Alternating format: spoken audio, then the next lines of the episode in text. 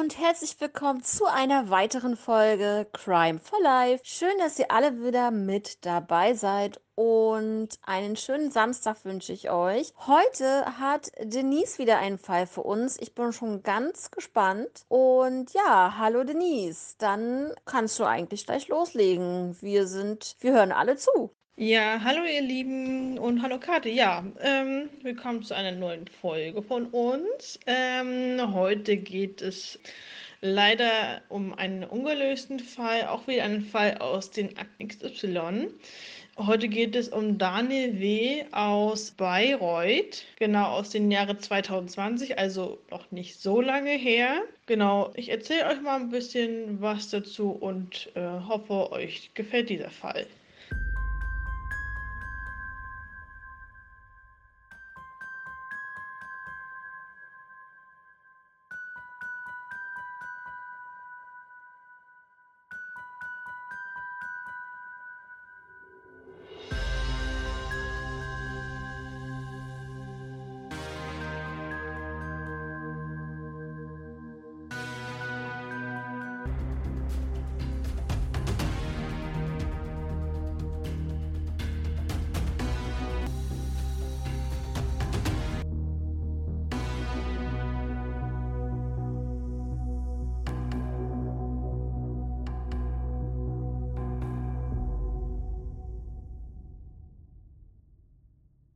Ja, ähm, es geht hier um die Tatnacht vom 18. auf dem 19. August äh, im Jahre 2020, wie gesagt. Daniel W. war hier damals 24 Jahre alt und genau, er wurde hier auf einem Radweg brutal erstochen. Nach einem Jahr nach der Tat ähm, wurde der Täter immer noch nicht gefasst und es fehlt hier auch immer noch jede äh, Spur von dem Mordmotiv. Die Ermittler sagen hier, dass äh, Daniel eventuell ein Zufallsopfer war. Meinst du denn, wenn es wenn er wirklich, also ein Zufallsopfer war, dass da wirklich jemand gelauert hat und einfach nur seine Wut rauslassen wollte. Und naja, ich meine, wenn man mit einem Messer auf jemanden losgeht, dann muss man ja auch damit rechnen und äh, vor allen Dingen von vornherein davon ausgehen, dass man äh, diese Person dann auch tötet, ne? Daniel W. war damals ein Computerfachmann ähm, Dani wurde in einer Universität, also in der Nähe von der Universität besser gesagt, ähm, auf einem Radweg gefunden äh, von ähm, Passanten.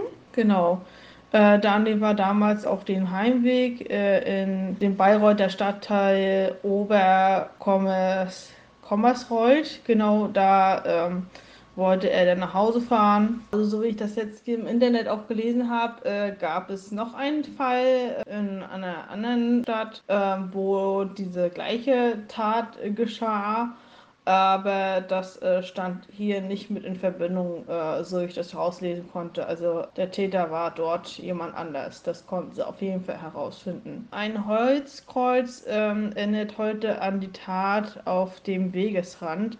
Also man sieht heute äh, auf jeden Fall noch dieses Holzkreuz, wo er damals ähm, gestorben ist. Viele Anwohner und Passanten, besser gesagt, ähm, haben ein sehr mulmiges Gefühl. Hier vor allem die Anwohner und Hundebesitzer, die dann halt den Weg öfters nutzen, vor allem äh, wenn Einbruch der Dunkelheit jetzt äh, anbricht, äh, dann äh, nutzen wenige nur noch, also haben wenige nur noch den Weg genutzt, weil sie einfach Angst haben, dass da nochmal so eine Tat passiert. Und ähm, eine Anwohnerin meinte auch, dass sich viele dort an diesen Radweg nicht mehr vorbeitrauen. Wie gesagt, weil sie halt immer noch Angst haben, dass der Täter immer wieder kommen könnte.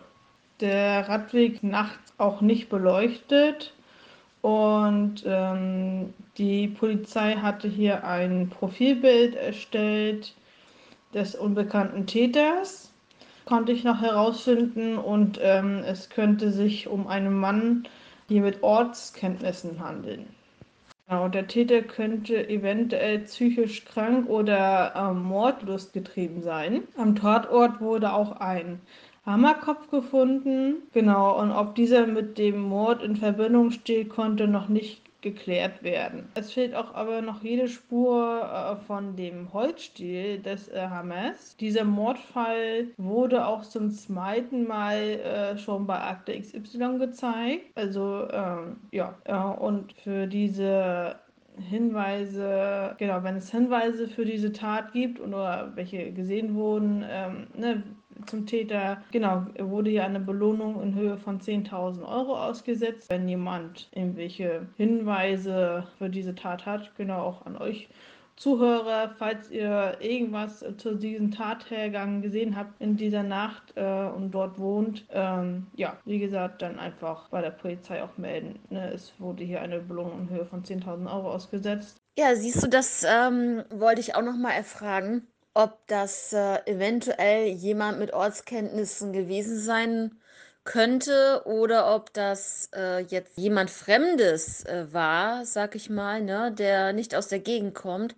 Genau, der Radweg äh, befindet sich zwischen der Dr. Konrad äh, Pöhner Straße und der Fraunhofer Straße. Daniel wurde mit einem Messer erstochen, wie am Anfang schon gesagt, und äh, Daniel W. fuhr mit dem Fahrrad aus dem Emil Warburg Weg in den Stadtteil hier los, genau, äh, Stadtteil Bürten los. Dies war gegen äh, 0.48 Uhr fanden zwei Passanten dann die Leiche. Heute hängt auch ein Plakat von Dani in der Nähe des Tatorts in Richtung A9. Da steht auch ein Spruch drauf von ihm, äh, worum es da genau geht. Und es gab halt auch zu diesem Fall hier mehr als 100 Hinweise aus der Bevölkerung. So ein bisschen was zu Daniel. Er hatte damals gerade äh, im Juli 2020 seine Ausbildung beendet. Daniel galt unter Kollegen und Freunden als sehr begabt, ein feiner Kerl war er, einer, der jeden Streit aus, auch aus dem Weg ging und er äh, stammt aus einer gläubigen, aus einem gläubigen Elternhaus genau und war sehr musikalisch und ähm, sang sogar im Kirchenchor. Ja, das waren jetzt so meine Fakten auch noch über Daniel. Mehr stand jetzt leider nicht zu dem Fall, eigentlich so ein bisschen schade. Ja, wie gesagt, äh, auch dieser Hammer da, dieses, dieses Teil, was da gefunden, dieser Kopf, ähm, war halt aber nicht die Tatwaffe. Äh, das musste irgendwie von einer anderen Tat irgendwie stammen. Wie gesagt, da fehlt ja auch noch jede Spur von dem Stiel. Und ja, das waren jetzt so meine Fakten, die ich hier so nennen konnte zu dem Fall. Mehr stand leider nicht im Internet dazu. Wie gesagt, das ist auch noch ein ungelöster Fall und. Aber weißt du, was äh, mich so ein bisschen stutzig macht, ist, äh, er wurde ja mit dem Messer angegriffen, aber es wurde dieser Hammerkopf gefunden. Und jetzt sagst du, ja, das wird nicht mit der Tat in Verbindung gebracht, vermutlich weil er halt auch keine Verletzungen davongetragen hat, die vielleicht auf sowas schließen könnten. Das verstehe ich schon. Aber was ist das denn bitte für ein Zufall, da sowas zu finden und dass die Polizei dann vielleicht sagt, okay, das ist von einem anderen Verbrechen. Weil ganz ehrlich, was soll da ein Hammerkopf liegen in der Nähe? Also das ist schon wirklich. Also es kann natürlich auch möglich sein, dass der, dass der Täter vielleicht diesen Hammer mit dabei hatte den vielleicht nutzen wollte, aber vielleicht durch irgendetwas gestört wurde. Vielleicht ist da ja auch ein Auto vorbeigefahren. Ähm, also ich stelle mir den Weg jetzt so vor, dass der parallel zu einer Straße war. Vielleicht so ein bisschen ähm, zwischen Bäumen oder so durchging, dass man da jetzt nicht direkt drauf gucken kann. Vielleicht so, so stelle ich mir diesen Weg vor. Ich weiß ja nicht, ob es da irgendwelche Fotos im Internet gibt dazu.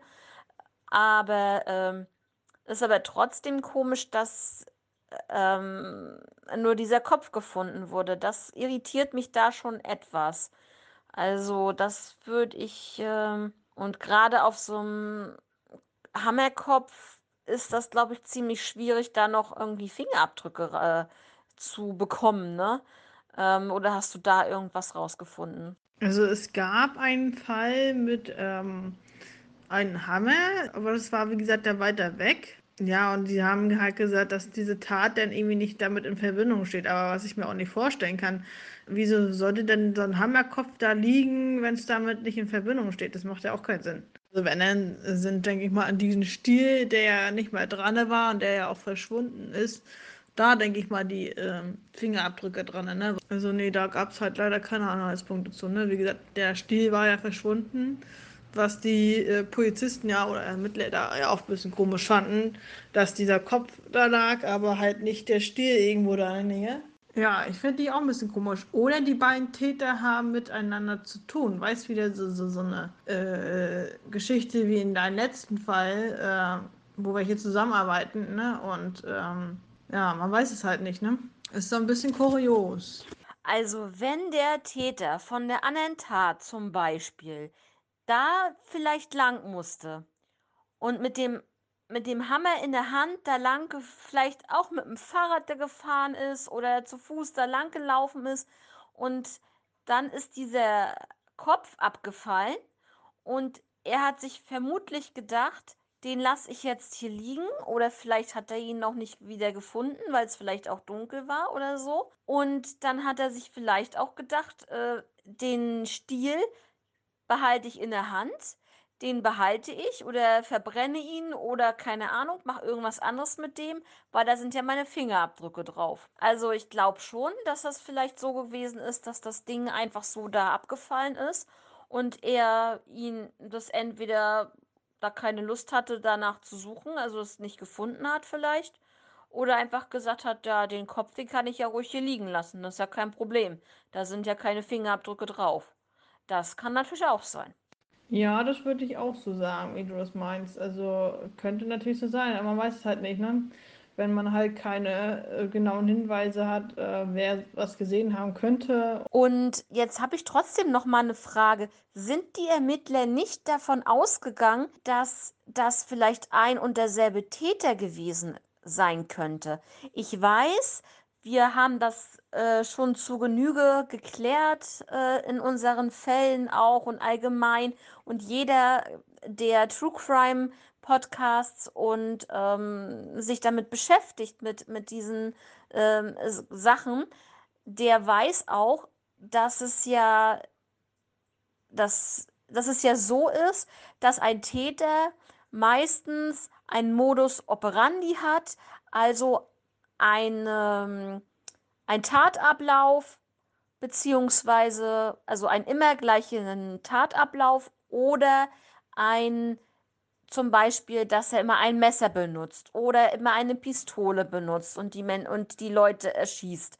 Also dass das immer so ein gleicher Ablauf ist, sag ich mal.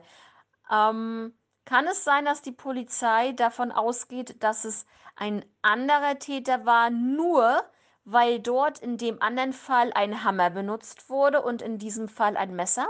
Also, so wie es im Internet stand, haben die Ermittler ausgeschlossen, dass diese Tat mit dem Hammer mit der Tat von Daniel da zusammenhängt. Also das haben sie ausgeschlossen. Okay, wenn die Ermittler das ausgeschlossen haben, dann muss DNA vorliegen, ganz einfach.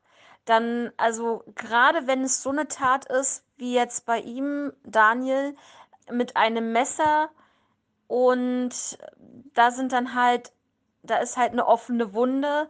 Da kann der Täter natürlich, wenn der jetzt zum Beispiel mehrfach zugestochen hat, mit seiner Hand an die Wunde gekommen sein und da können ja trotzdem DNA-Spuren äh, vielleicht hingekommen sein. Also da gehe ich jetzt stark davon aus. Bei dem Hammer, da weiß ich ja nicht, wie die Tat so ungefähr war, ne?